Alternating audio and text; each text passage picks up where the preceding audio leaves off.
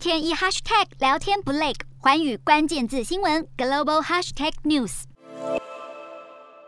不满遭到西方国家一系列制裁。俄罗斯总统普丁有了新动作。普丁指出，对俄不友好国家在购买天然气时必须使用卢布支付，而这份不友好国家名单连台湾也被列在其中。据了解，台湾中油目前以长约方式向俄罗斯购买液化天然气，恐怕受到影响。对此，中油回应表示，与俄罗斯长约这个月就到期，还没有签订后续合约，目前仍以美元计价。暂时没有收到俄国通知说要改币值，加上更改币值需要前置作业时间，中油将与俄国密切联系。而这项举动表明，西方国家和俄罗斯都将能源当作制裁手段，但目前还不清楚具体实行细节。先前受到经济制裁的影响，卢布汇率直线下跌，而在普丁下达这项新命令后，二十三号卢布兑美元盘中一度站上九十四点九八七五兑一美元，创下三月二号以来盘中新高价。中场收在九十七点七三七五兑一美元，涨幅高达百分之六，更创二月以来新高。欧洲天然气价格也因此一度飙涨百分之三十四，至每兆瓦时一百三十二点七四欧元，最终收在每兆瓦时一百一十七欧元。根据俄罗斯天然气公司数据，截至一月二十七号，该公司对欧洲等国的天然气销售中，百分之五十八是以欧元结算，百分之三十九是以美元结算，英镑则约占百分之三。分析预估。俄罗斯将支付货币强制改为卢布，可能导致天然气交易陷入混乱，进一步推升市场价格。